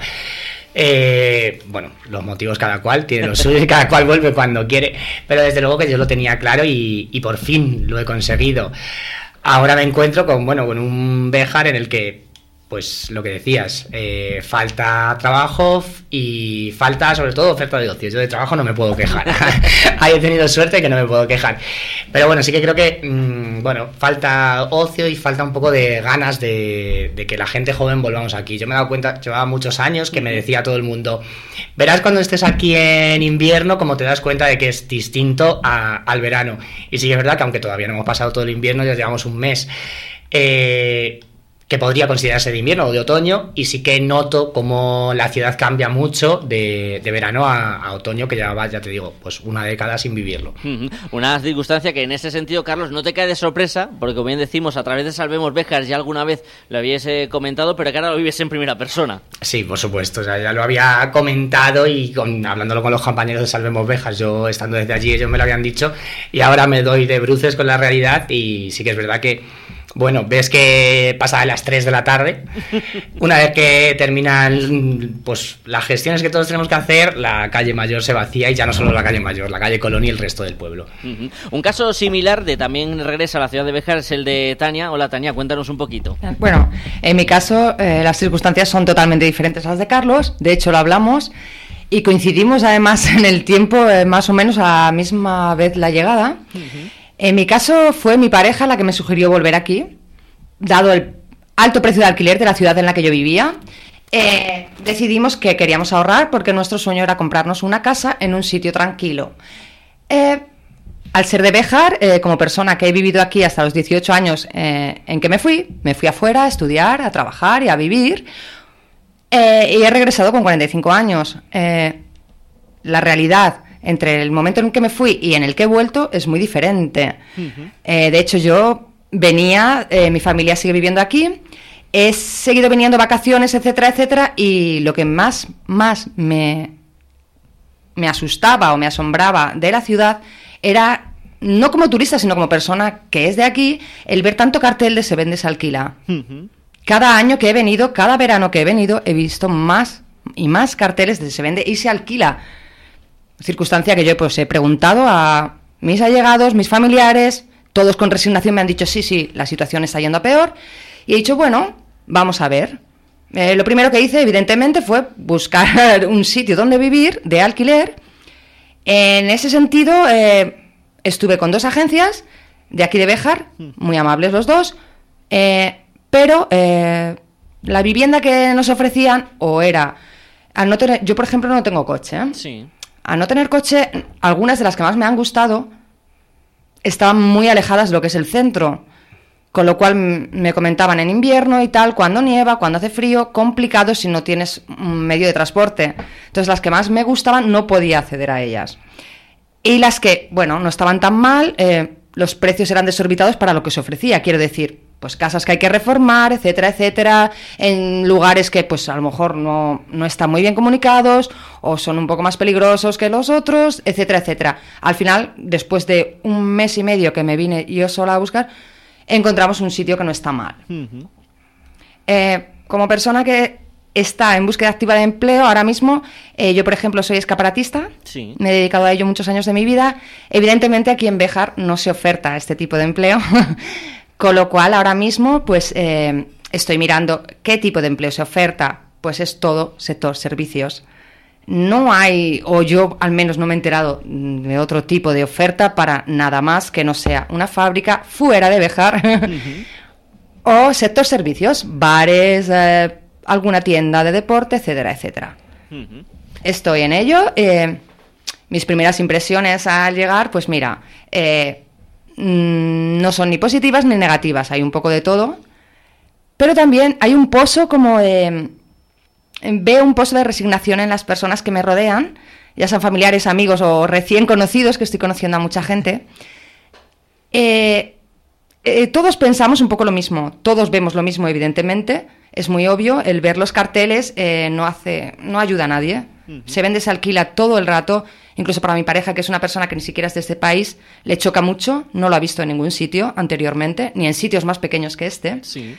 Con lo cual, pues nos hacemos la, la pregunta, el por qué, ¿no? Y entonces entre nosotros, pues lo debatimos, lo hablamos. eh, por ejemplo, Carlos y yo, que nos conocemos desde hace poco, pero tenemos muchas cosas en común, como dos personas que han vuelto a su pueblo, eh, pues nos damos cuenta de las carencias que tiene el pueblo. Y en cierto modo, eh, tanto Clara, Carlos como yo, desde nuestras situaciones distintas, pues lo hablamos y nos damos cuenta que hay carencias que son muy básicas, ¿no? Me gustaría dar primero antes el paso a, a Lara y luego ya si queréis abrimos un poquito de debate porque Lara, eh, tu caso es diferente al que estamos escuchando. Una persona que sigue en Béjar, una persona que tiene un negocio en la ciudad de, de Béjar y que ha apostado, no sé si también por las circunstancias de la vida, por quedarse en su lugar eh, de nacimiento. Sí, yo por desgracia tuve unos problemas familiares hace unos años y se me dio la posibilidad de decidir si me quedaba en Béjar o me iba. Eh, lo estuve pensando mucho y decidí pues quedarme en Béjar, ya que era mi, mi ciudad natal, es donde me he criado, donde he vivido. Y me parecía bueno quedarme aquí, ya que mi familia está aquí, siempre he vivido aquí, tengo muchísimos amigos aquí y me parecía que era la mejor manera de demostrar que mi pueblo me importaba, continuando con un negocio que llevaba 35 años aquí en Béjar. Pero mm, conforme han ido pasando los años, eh, me he ido dando cuenta de lo mismo que, que ven mis compañeros, vaya. Me he dado cuenta de que según pasan los años, eh, Béjar cada vez está peor. Yo, por ejemplo, por el negocio que tengo, tengo muchísimo trato con la Universidad de, de Ingeniería de aquí de Sí. Béjar. Una cosa que me duele muchísimo, ya que eh, chicos nuevos que están viniendo aquí a estudiar que están diciendo, vale, hay una universidad nueva en Zamora, pero yo voto por Béjar, porque es una universidad que lleva un montón de años aquí, tiene profesores increíbles, voy a votar por Béjar. Y vienen aquí y se encuentran que un montón de gente no les quiere dar alquiler, ya sea porque son muy jóvenes o porque prefieren vender antes que alquilar. Y eso lo único que está fomentando es que la gente prefiera irse a otras universidades que quedarse aquí. Y yo lo que quiero que entendamos es que si alquilamos y damos la opción a la gente a quedarse aquí, estamos fomentando que esas personas gasten en Béjar, tanto en mi tienda como en otros comercios, y sobre todo que luchen por Béjar, porque al final es censo y es gente que está moviéndose aquí. Y creo que la gente joven es el futuro. Somos los jóvenes los que realmente vamos a darle un futuro a, a este pueblo. Desde luego, el futuro de Béjar pasa por sus jóvenes. Decías, Tania, que me quedé antes eh, con esa pregunta en el aire. Esas carencias que tiene, que tiene Béjar, esas carencias que, por ejemplo, tú detectaste al, regresar, porque es verdad que también nos puede ayudar verlo con otros ojos. Quizás los que estamos inmersos en el día a día o los que llevamos muchos años en, la ciudad no somos tan conscientes de esas carencias que podéis eh, ver, por ejemplo, Tania o Carlos al venir desde otros lugares.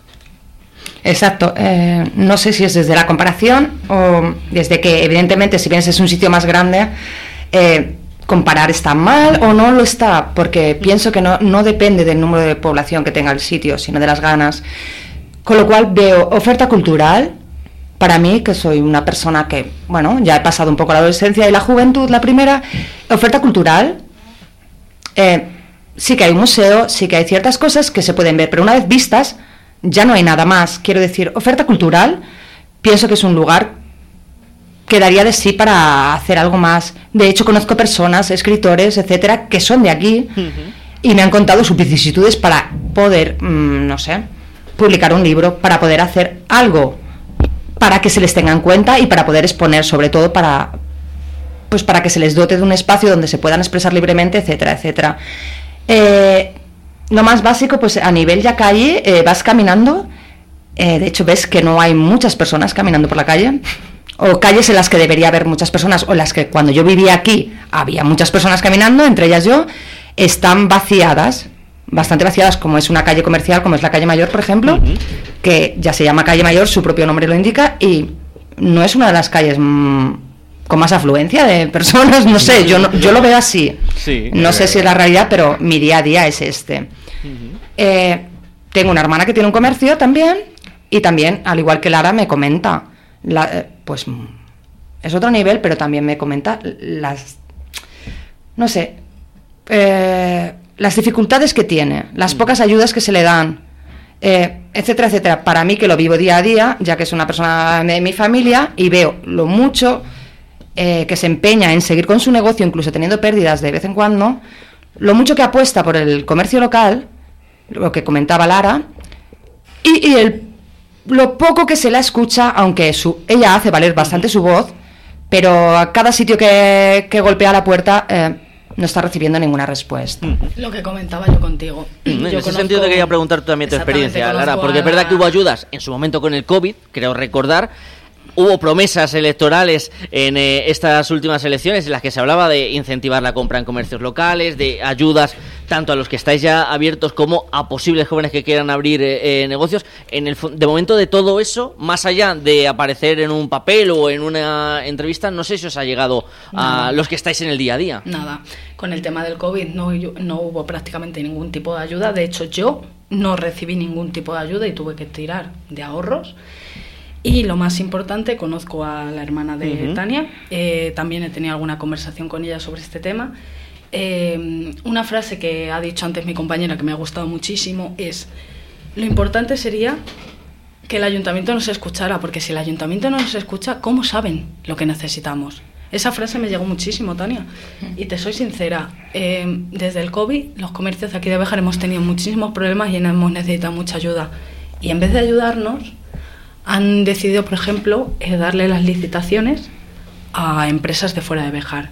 Yo antes eh, me encargaba de fotocopias, toner, lo que hiciera falta. Tengo varias amigas que han ido al paro porque estaban dentro de una empresa de limpieza que también licitaba con el ayuntamiento y por desgracia con hijos y todos se han ido a la calle porque la licitación se la han dado a una empresa de Madrid.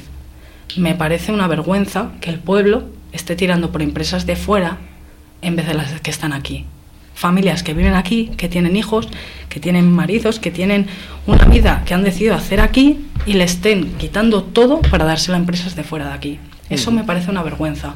Y tanto yo como, por ejemplo, puede ser la hermana de Tania, intentamos cambiar esto, intentamos pedir ayuda, intentamos juntarnos todos y encima, como no existe una asociación de comerciantes bejaranos, existe una asociación de la calle mayor o algo así, no tenemos tampoco voz y voto. Entonces, a mí, por ejemplo, me gustaría, bueno, como dentro de Salvemos Béjar, Salvemos Béjar, queremos intentar que Béjar haga una asociación de comerciantes bejaranos donde todos nos podamos juntar y podamos ir a hablar al ayuntamiento y podamos pedir ayudas.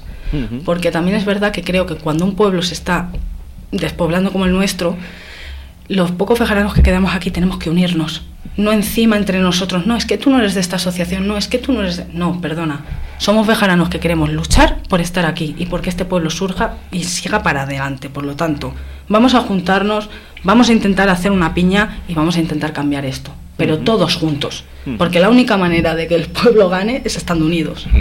La unión, que es algo de lo que muchas veces ha adolecido esta ciudad. Hablaba también antes eh, Tania de esas eh, calle mayor, por ejemplo, cada vez con más comercios eh, cerrados, que eso propicia luego también esa falta de ocio de la que hablabas también antes, Carlos, que al final no deja de ser una rueda que necesita todos estos elementos para ir rodando y circulando. Sí, de hecho, un poco también en relación con el tema de que exista una asociación de comerciantes única, porque a lo mejor en un Madrid, en un Barcelona puedan existir asociaciones parciales. En un Bejar, con la situación que tenemos ahora y la pérdida de comercio que ha existido, creo que se debería de trabajar todos juntos. Y luego otra cosa que además eh, lazo con lo que decía Tania en relación a existe una oferta cultural tipo museos que veo una vez pero luego, luego, no tengo una continuidad en el tiempo, creo que también en este ayuntamiento se ha hecho siempre una apuesta única y exclusiva por el turismo como la herramienta que iba a salvar a todos. El turismo está muy bien, e, efectivamente, tú vienes al Museo Mateo Hernández una vez, lo ves y fin. Pero ese museo, museo Mateo Hernández, y yo viniendo de un Valencia, por ejemplo, que vivía al lado del Centro de Cultura Contemporánea, en las grandes ciudades ya se está haciendo que los museos se, se, transformen para que tengan una oferta continuada de ocio para la población local. Sin embargo, creo que toda la infraestructura turística que hay en este pueblo está enfocada única y exclusivamente al turismo y que, si lo vinculo con el comercio y más con el comercio tradicional, es verdad que un turista eh, no va a ir a una frutería, no va a ir a una mercería o no va a ir a hacer unas fotocopias. Un turista va a comprar imanes y va a consumir en un bar. Perfecto pero eh, yo creo que tenemos que también dar un impulso cultural enfocado en toda la población que está aquí establecida para que eso sea un, revulsivo para el comercio tradicional que verdaderamente lo utilizamos los que aquí vivimos. Hmm. Y luego, eh, sí, que el turismo sea, pero que sea un complemento, no que sea la política que lo centre todo, que creo que es lo que se lleva haciendo en Bejar desde hace muchos años. Todo, el mundo, vamos. Es muy necesario esa apuesta por eh, lo local, por esos eh, comercios que están en el día a día con los ciudadanos, por esa oferta cultural, por ese ocio joven que, que mencionábamos también, ¿no? Carlos, Lara, Tania, eh, ese ocio para una franja de edad que en muchas ocasiones ya no porque sea de una manera u otra, sino no encuentra una oferta, ya no que se adapte a sus gustos o particulares, que directamente esa oferta no existe. Lo comentábamos antes de sentarnos a, la mesa, esa franja entre los 15, 16, 18, 20, 20 y pocos, en muchas ocasiones parece que está como perdida en un limbo dentro de lo que es la ciudad de Béjar. Comentábamos, de hecho, antes de bueno, antes de, esta tertulia, un poco para poder organizarnos, estábamos comentando eh, el caso del parque de Béjar, que muchas veces no se ha podido jugar. Vale, hace tiempo hicieron una pista para tal, pero volvemos a lo mismo. Un trozo en el que niños de 6-7 años pueden jugar al balón, pero no tenemos unas pistas deportivas. Algo tan básico que, eh, que que sería construir la infraestructura y ya tendría una continuidad en el tiempo, porque sí que es verdad que una oferta cultural al final es un gasto continuado. Pero una infraestructura deportiva no profesional, hmm. por el mero ocio, no existe. Y tú te vas a cualquier pueblo de España y tienes una pérgola con dos canastas y dos porterías, que, es que no es más. Pero eso en Bejar no existe. Hmm. Hablamos en muchas ocasiones, Tania, Lara, de, de infraestructuras o de pasos pequeños, que en Bejar tenemos la tendencia siempre, os lo lanzo también la pregunta un poquito a los tres, pero me gustaría contestar en ellas, de pensar a lo grande, en una gran solución que acabe con todos los problemas y quizás sería más eh, sencillo ir paso a paso, ¿no? Con ayudas a comercios, con pequeños proyectos que llegan al ciudadano. No sé si también vosotros lo veis en ese sentido, de esos pequeños granitos de arena para conseguir hacer una montaña. Sí, no, al final volvemos a lo mismo. Para que de verdad se pueda hacer algo, tenemos que poner todos de nuestro lado.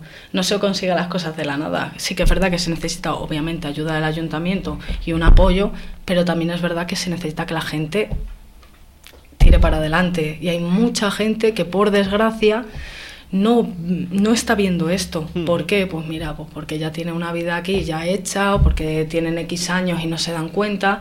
Pero sí que es verdad que la gente joven, como nosotros, lo notamos muchísimo. Y gente joven que está intentando progresar y está luchando con Vega, como puede ser Tania, que está planteándose de verdad vivir aquí, abrir un negocio aquí y hacer unas cosas aquí, se está planteando el decir, ostras, que es que de verdad que no me dan apoyo, que no me dan ayuda, que, que, no encuentro un local, que no puedo encontrar. nos gustaría que la gente fuera más consciente de esto y que de verdad de decir, mira, para tener un local cerrado, me gustaría a lo mejor de verdad apostar por esta chica, ¿sabes? Vamos a ver qué pasa. A mí me gustaría que la gente de verdad mm, fuera más consciente de lo que de verdad en Bejar está pasando. Tania, en ese sentido, ¿te ha llegado a comentar en muchas ocasiones el por qué insistes en quedarte aquí?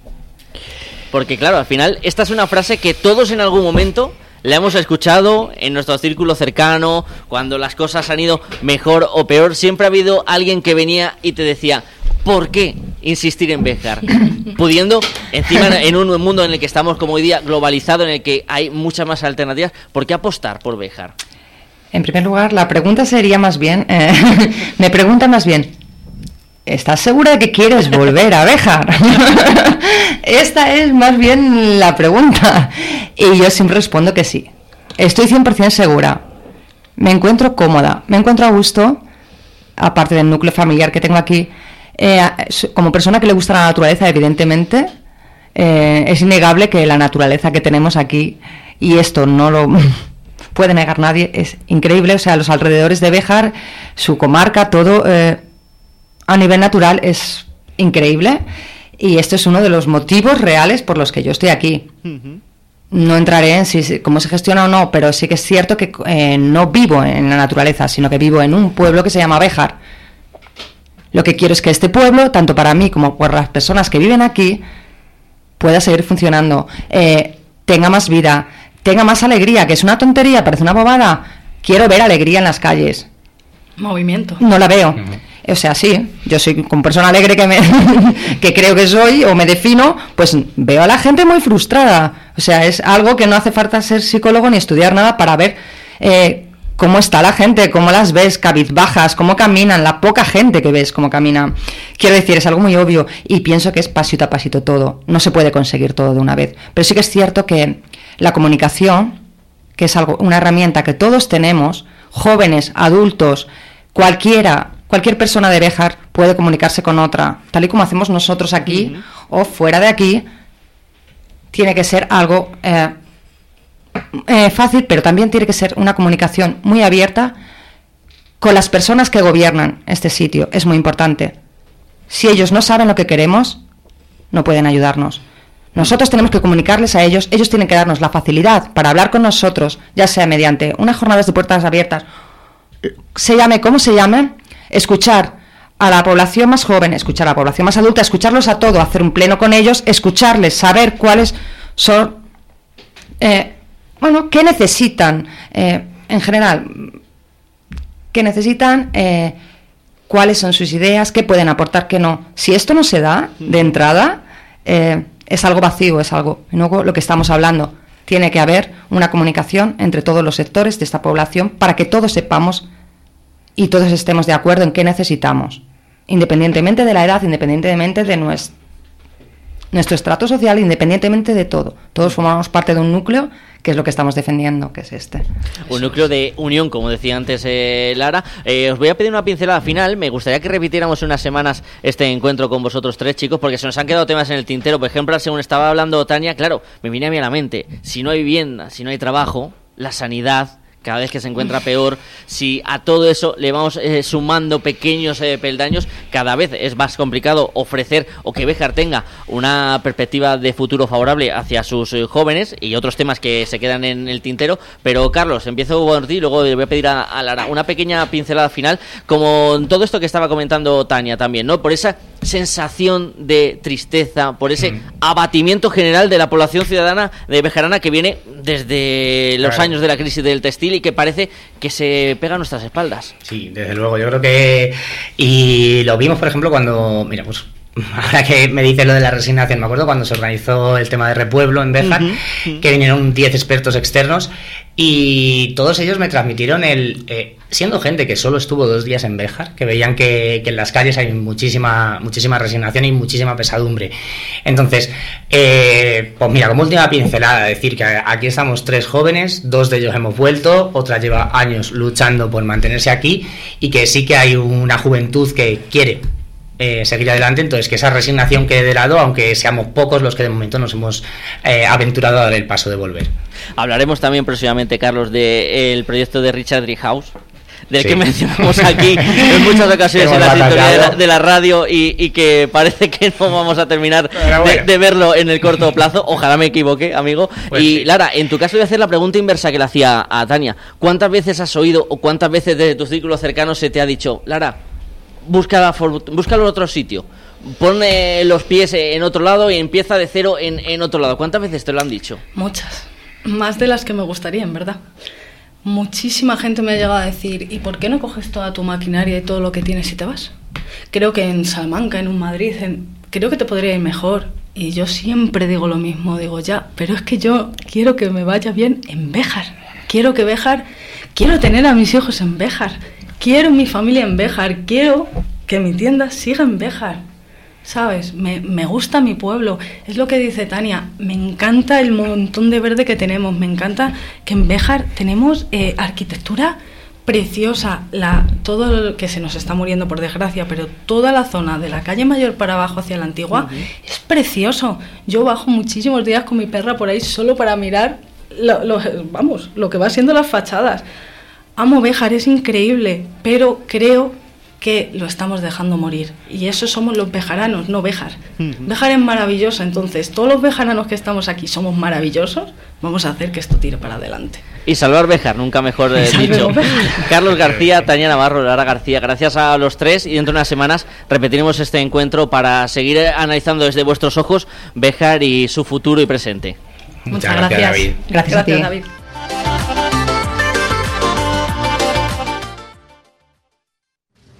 Última hora. Los extraterrestres quieren comunicarse y tienen un mensaje para nosotros. Solo en Ibarte Ecos, lavadora bala y 10 kilos por solo 499 euros. Ibarte Ecos, en la calle mayor de Pardiña 64 de Bejar.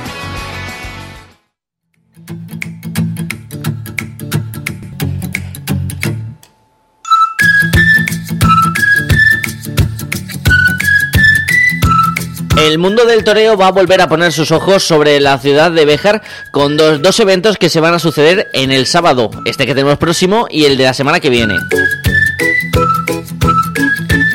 Y en ambos está implicada la Asociación de Amigos de la Plaza de Toros de Béjar que nos van a contar todos los detalles. Miguel Otero, buenos días. Buenos días, David. Javier Valencia, buenos días. Buenos días a todos. Encantado de recibiros nuevamente a los dos, eh, chicos. Eh, Miguel, una nueva actividad que llega hasta la Plaza de Toros después de ese festival taurino que me gustaría que nos comentaras un poquito cómo se ha valorado desde la asociación. Bueno, pues eh, un éxito, la gente muy muy contenta, la verdad que salió un día precioso, ya desde por la mañana la actividad que tuvimos con los, con los toreros de- del festejo, que eh, torearon un poquito de salón para todo el mundo y explicaron un poco el porqué de cada de cada lance y de cada cosa que, que se hace en, en la plaza desde que sale el toro, pasando por el- esa muestra de capotes de paseo y de trajes de corto que hizo Raúl. Luego hicimos una comida de confraternidad todos los socios en, en el nido que gustó bastante y por la tarde el festejo pues estuvo estupendo con el día tan bueno que hizo y los novillos se embistieron y, y todos los, los novilleros triunfaron y se fueron contentos, vamos, los novilleros, los toreros y los novilleros. eh, estuvieron a gran nivel y la verdad que fue un día para recordar. Ujú. Javi, una actividad que llegaba como estas que van a venir ahora, también cumpliendo uno de los objetivos que teníais cuando entrabais en la asociación. Lo hablaba hace unos días también con, con Miguel, que era dotar de más actividad a la Plaza de Toros, saliéndose de solo el momento de la corrida del 8 de septiembre. Sí, así es. Siempre, pues desde que entramos, eh, la meta ha sido esa, el, el que haya más festejos y no solo más festejos, sino más actividad taurina. Además de, además de festejos, pues todo lo que se ha hecho, mm, viajes, viajes a ganadería, viajes a otras corridas, pues bueno, de dinamizar un poco el, el mundo del toro. Aparte de, de corridas dentro de Bejar, muchas cosas más. Mm. Y uno de esos ejemplos va a ser este sábado, Javi, con eh, de nuevo la ancianita como protagonista y con un curso de toreo práctico para aficionados en el que va a intervenir Damián Castaño. Cuéntanos. Sí, pues eh, cuento, pues el año pasado ya empezamos con un curso para aficionados prácticos que impartido por Damián Castaño, en los que allí estuvimos, lo pasamos de maravilla porque es una cosa que, que te abre los ojos a un montón de cosas que muchos aficionados no la saben y allí se adquieren conocimientos que solamente viendo los toros o por la tele o en la plaza me da igual, no, no se adquieren, lo tiene que explicar un matador. Entonces, bueno, hemos decidido que este sábado eh, lo que vamos a hacer es una jornada de puertas abiertas de ese curso para que pueda ir todo el que quiera. Entonces será gratuito y podrá acudir todo el que quiera a conocer cómo funciona ese curso. A partir de las 11 de la mañana, imagino Miguel que también orientado como eh, esa actividad del sábado pasado antes del festival, también a que se fomente la afición por el toreo a todos aquellos que tengan curiosidad, ya no solo aficionados. Está claro, eh, el curso, eh, una de las metas que teníamos Javi y yo cuando cogimos las riendas de la asociación, pues era ese curso práctico de toreo, ese que la gente eh, pudiese apuntarse y pudiese ver lo que es manejar los trastos eh, en directo. Tenemos la suerte de, haberlo podido comenzar el año pasado y queremos continuarlo este año. Eh, estamos con uno de los mejores profesores que se puede tener, con Damián Castaño, que además ha hecho una temporada que pues ha sido el toreo revelación de, esta temporada, el triunfador salmantino sin, sin discusión y tenemos la suerte de tenerle dándonos clase, aparte de pues, que también es para conocerlo, es una bellísima persona y, y, con nosotros se porta genial. Entonces, eh, la verdad que es un, es un privilegio poder tener el, el, curso que, el curso que tenemos y lo que queremos es que vaya más gente, tanto, tanto a la clase práctica, no, no, implica el, la jornada de puertas abiertas, no implica el, el tener que apuntarse al curso obligatoriamente, o sea, puede subir quien quiera. Sí que no, o sea, no hay ningún compromiso. O sea, el sábado se puede subir a ver y a, y a, agarrar los trastos y a empezar a, a trastear un poco con ello sin, sin necesidad de luego tener que apuntarse al curso. O sea que, que, animamos a todo el mundo, por favor, a que, a que suba. El tiempo amenaza un poco lluvia, pues eh, seguramente lo anunciaremos por redes. Si llueve, pues nos vamos a algún recinto cerrado, como puede ser un pabellón, pero lo anunciaremos anteriormente y no obstante llevaremos a subir a alguien a la plaza para la gente que esté despistada, pues para decirle, bueno, nos vamos a tal sitio. Esa actividad que, como ven, no conlleva tener que participar en el curso de manera obligatoria, es una especie de muestra, podríamos decir, chicos. Y como decía Miguel, Javi, qué importante también el apoyo de personas como Damián, que siempre desde el primer momento, cuando entrasteis en esta nueva directiva de la asociación, eh, se ha volcado en todo lo que le habéis ido proponiendo. Importantísimo y totalmente imprescindible sin la colaboración de Damián nada hubiera sido posible porque eh, realmente, a ver, nosotros pagamos mm, pues una pequeña cantidad, que creemos que se pagan 20 euros al mes. Y pues echa cuentas, mm, éramos, creo que hemos sido 12 alumnos este año. Pues al final, por dinero no es. O sea, realmente sale, eh, si le cubre los gastos, bastante.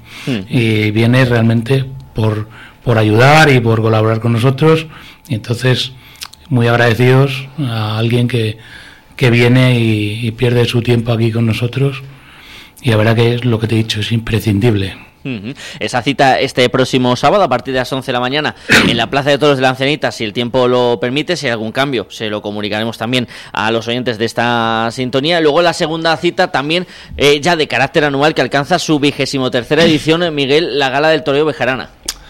Pues sí, por, por fin llega la gala, la actividad para nosotros más importante del año. Eh, se reúnen todos los socios, nos reunimos alrededor de, los triunfadores del año a nuestro juicio y, y, la verdad que es un día para recordar y que a, y que a todos los socios pues eh, yo creo que es la actividad que más, que más les gusta. Este año será el día 4 en el Hotel Colón como siempre a partir de las ocho y media y los trofeos pues este año hemos decidido el, el trofeo La Ancianita que es un trofeo que damos pues a, alguien siempre destacado, a una personalidad del toreo destacada, pues recae en Domingo López Chávez, torero de, Ledesma, de Salamanca, que, tras 25 años de alternativa, pues, pues ha decidido eh, retirarse de los ruedos y, va a recibir su homenaje pues por esa trayectoria y por, y por lo que le ha aportado al toreo. Luego tenemos el, trofeo Sastrería Raúl Rodríguez, que lo da, lleva el nombre de la sastrería bejarana que, está pues confeccionando los trajes de, corto para todo para todo el escalafón y,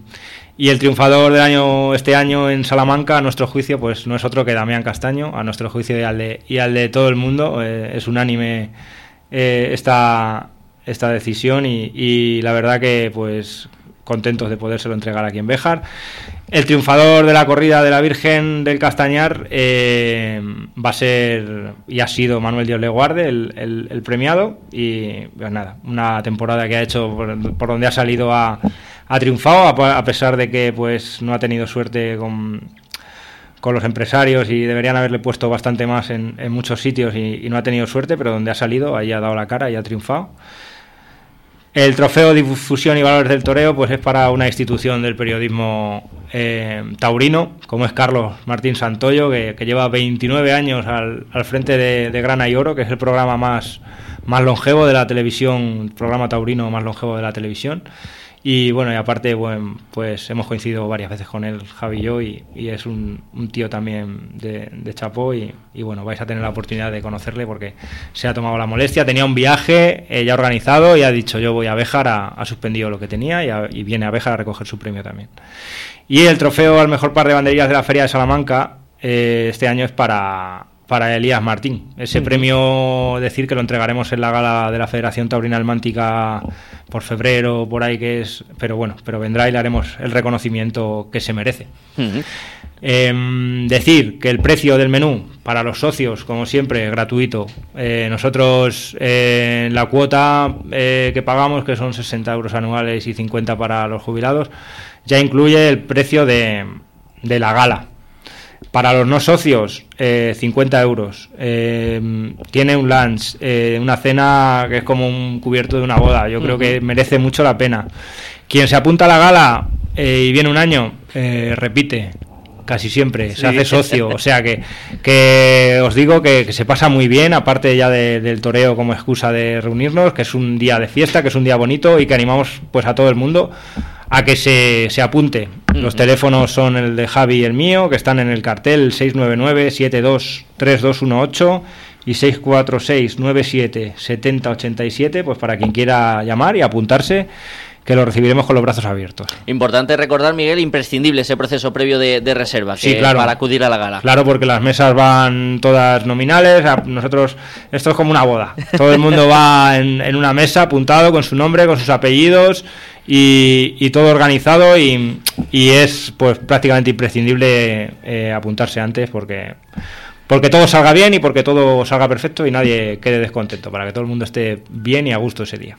Para facilitar también el trabajo de organización, que en ese sentido, Javi, ya estáis hablando con los eh, toreros intentando que no surja ninguna otra cita que les impida venir, que esto luego siempre pasa, ¿no, Javi? Queremos que venga Manuel Dios Le Guardio, que venga Damián Castaño, pero ya no depende tanto de lo que quiera la asociación, sino de las propias agendas que tengan ellos también, de sus compromisos profesionales. Sí, sí, claro. A ver, esto siempre es el, eh, lo de todos los años. La organización es una locura y son muchos días de trabajo. Hombre, en este caso, este año queremos que no va a fallar nadie. Eh, en otras ocasiones el año pasado, pues, bueno, nos falló Morante. Eh, en este año, mm, vamos, tenemos confirmación de todo el mundo. Y, pero siempre a última hora puede surgir algo, a última hora le surge algo a un torero, cualquier cosa, lo mismo que no puede surgir a nosotros, se puede poner malo, se puede pasar lo que sea, y no viene, y ya pues bueno, pues, desluce un poco el, porque si, si faltamos uno de los socios no se nota, pero si falta uno de los premiados, pues, pues le quita, le quita un poco de, pero bueno, es, es una parte más de, de toda esa organización que lleva un, una cosa como la gala. Y poner en valor todo ese trabajo que se desarrolla desde la Asociación de Amigos de la Plaza de Toros de Béjar, Miguel Otero, Javier eh, Valencia, gracias a los dos. Suerte con todavía estos días de organización, que os queda mucho trabajo por delante y gracias por haber venido hasta la radio para contarlo. Gracias. Gracias, David.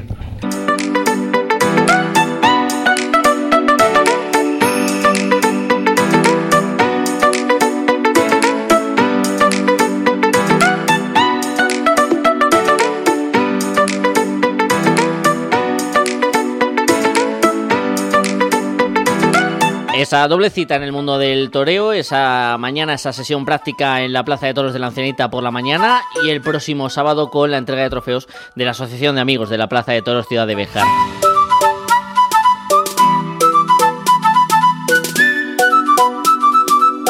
Así nos vamos a ir marchando en este viernes. Algunos se preguntará, ¿y la claqueta? Pues la claqueta va a tener su espacio en nuestra página web, radiosamanca.com Porque con la actualidad que ha sucedido en esa primera hora en la que escuchamos esa entrevista de Ricardo Montilla con la concejala del Partido Popular Olga García, pues nos ha descuadrado un poco lo que teníamos en cuanto al planning del programa para hoy. Así que ese contenido de la claqueta lo podrán escuchar a través de nuestra página web o en su formato podcast a través de la aplicación de la SER.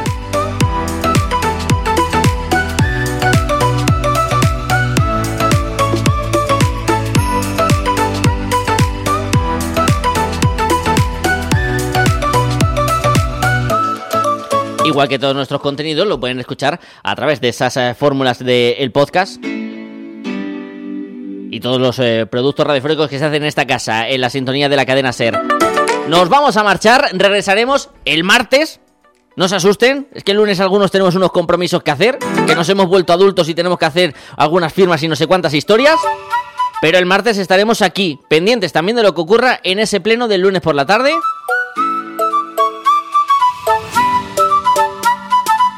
Y de todo lo que vaya sucediendo durante el fin de semana. Disfruten de estos días y hasta la semana que viene. Chao.